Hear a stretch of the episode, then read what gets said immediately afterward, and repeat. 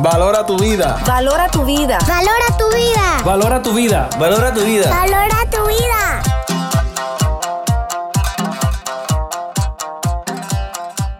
Saludos amigos de Valora tu Vida, mi nombre es Luisa de los Ríos, soy miembro de este ministerio y me siento muy contenta de poder contar con tu atención en esta ocasión. Quiero hablarte de un tema que seguramente te llamó la atención cuando leíste el, el título cuando escuché esto, e, este mensaje ya reproducido. Pero si ahora lo estás escuchando en vivo, te voy a decir el nombre de mi mensaje. Y es Celebremos el 31 de octubre. así como lo oyes, yo quiero celebrar el 31 de octubre. Pero vamos a hablar un poquito de historia, a ver qué fue lo que pasó con este 31 de octubre.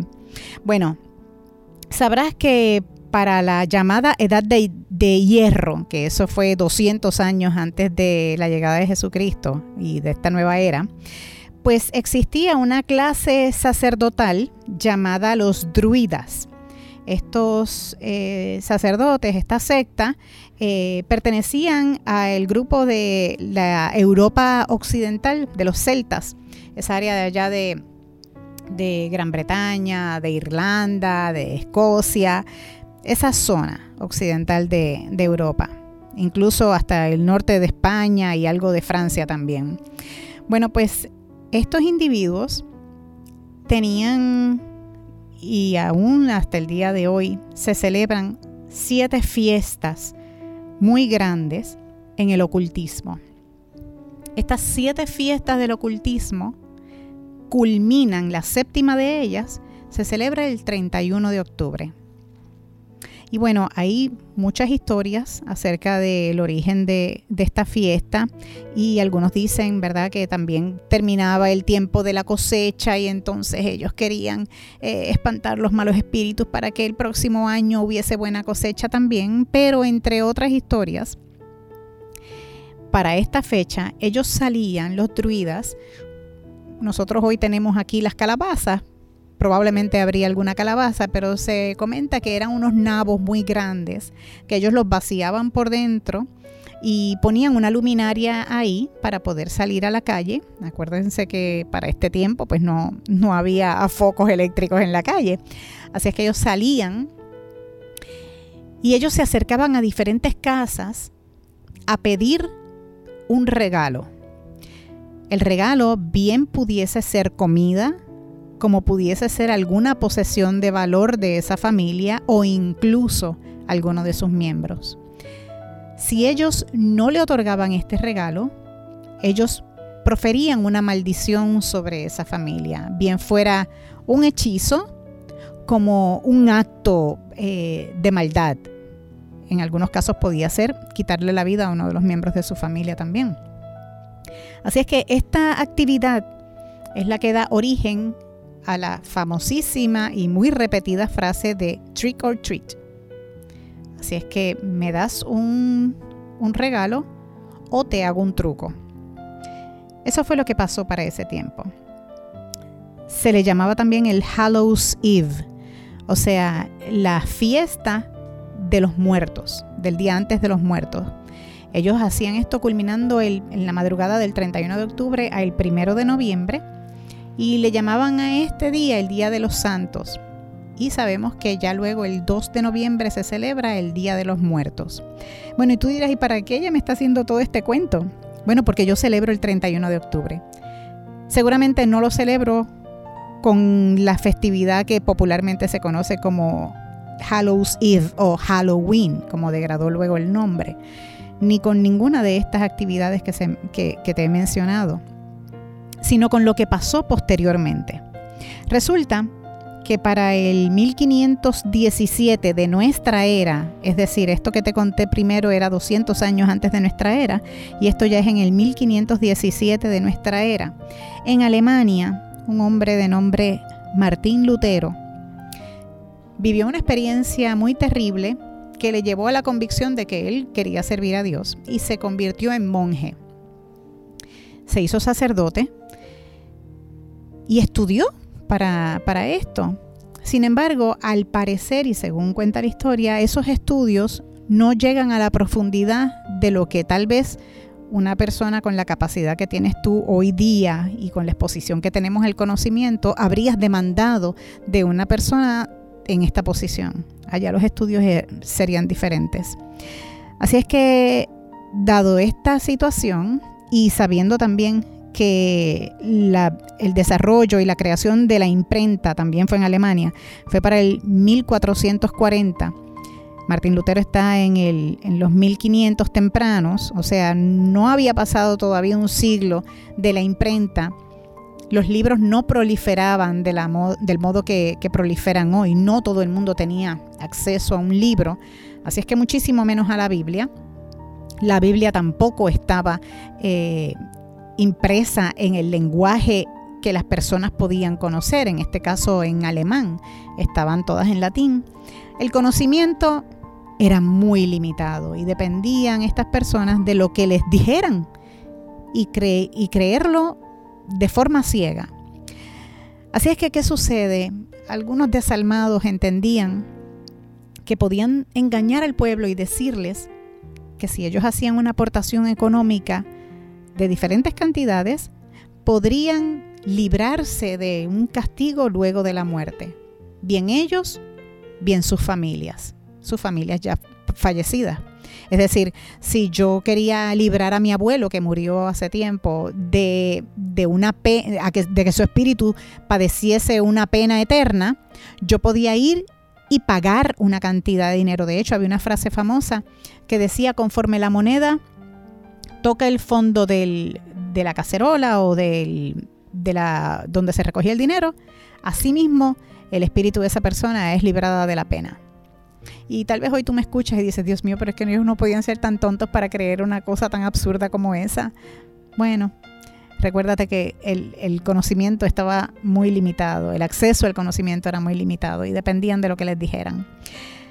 Pero Martín Lutero, volviendo a nuestra figura protagonista, si bien es cierto que se hizo sacerdote, no es menos cierto de que él no estaba plenamente convencido de, la, de que su relación con Dios era una relación abierta y, y buena.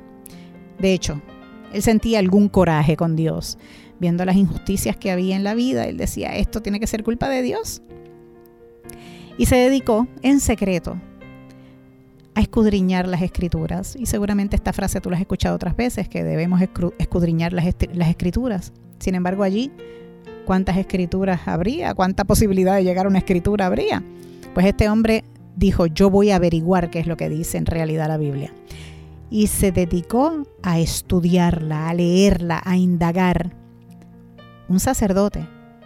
Ese sacerdote en secreto tuvo un encuentro personal con el Espíritu Santo y conoció la verdad. Y como dice la palabra, conoció la verdad y fue libre. Cuando él conoció esta verdad, él dijo, no podemos seguir engañando a la gente de esta manera, esto se tiene que saber. Y en su claustro se dedicó a hacer una tesis, una tesis que redundó en 95 tesis. Las redactó, las escribió, escribió todo lo que a su juicio él entendía que era justo dejar conocer. Al día siguiente de él terminar este ejercicio de las 95 tesis, en las puertas de eh, Wittenberg, de la iglesia de Wittenberg, él clavó estas tesis. Y tú dirás, ¿y por qué lo pone ahí? Bueno, ese era el, ese era el noticiero. Poner algún documento en esa puerta era lo que para ti y para mí sería hoy recibir una alerta del periódico en el teléfono celular o prender a las 5 de la tarde el noticiero para, saber qué es lo que está sucediendo. Esa era la forma de comunicarle al pueblo las cosas. Así es que él clavó esta, esta información, er, este, este documento, en las puertas y se formó una revuelta porque la gente pudo ver la luz. La gente pudo comprender que Dios en efecto era bueno, que Dios es amor, y yo quiero invitarte a que no te conformes con lo que yo te estoy diciendo. Esas 95 tesis del año 1500, hoy en el 2021, están al alcance de tu celular o de tu computadora. Escribe las 95 tesis de Martín Lutero y regálate un ratito leyéndolas.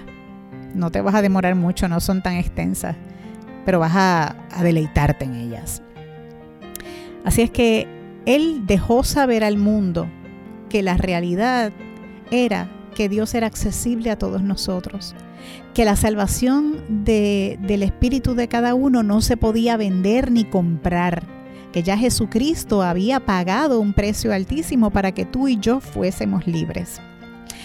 Él hizo honor a la palabra que aparece en el libro de Deuteronomio, en el capítulo 6, los versos 6 al 9, que dice, y estas palabras que yo te mando hoy estarán sobre tu corazón, y las repetirás a tus hijos, y hablarás de ellas estando en tu casa, y andando por el camino, y al acostarte, y cuando te levantes. Y las atarás como una señal en tu mano, y estarán como frontales entre tus ojos y las escribirás en los postes de tu casa y en tus puertas.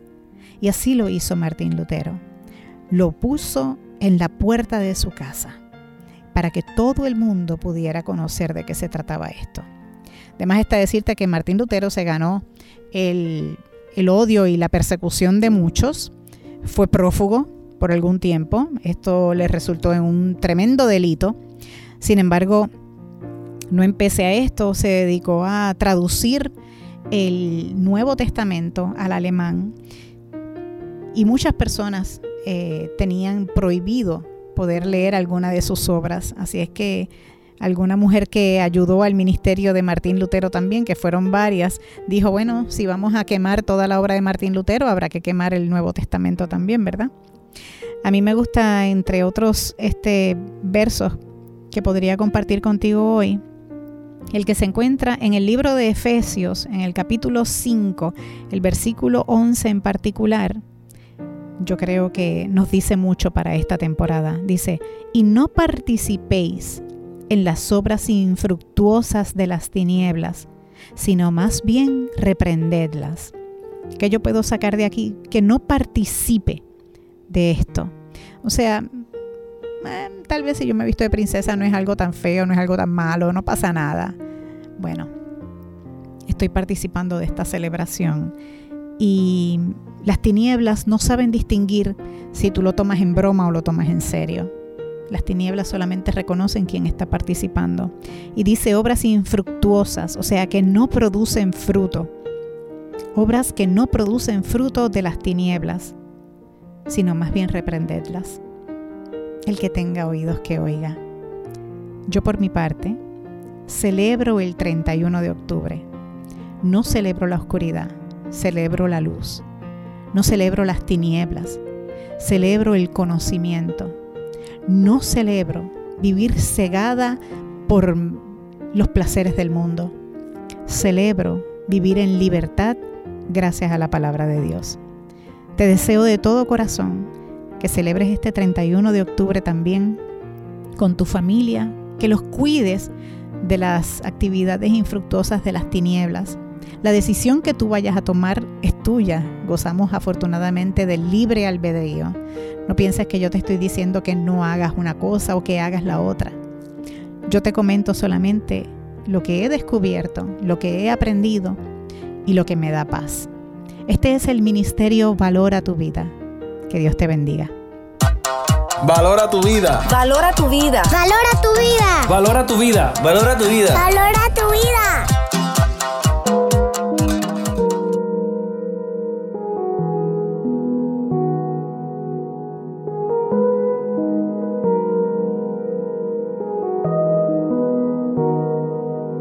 Si este amor fuera posible y el silencio fuera un cuerpo tangible, si el final fuera el principio para mí. Si este amor fuera imposible, un deseo, un delirio intangible, viviría en la rutina de vivir. Si para mí amarte me costara todo y para ti amarme no valiera nada. Te adoraré, aunque el destino no lo quiera, aunque te mudes de planeta, te doy igual mi vida entera. Te adoraré si compartimos cada día, yo siendo el hombre conociéndolo en mis fantasías.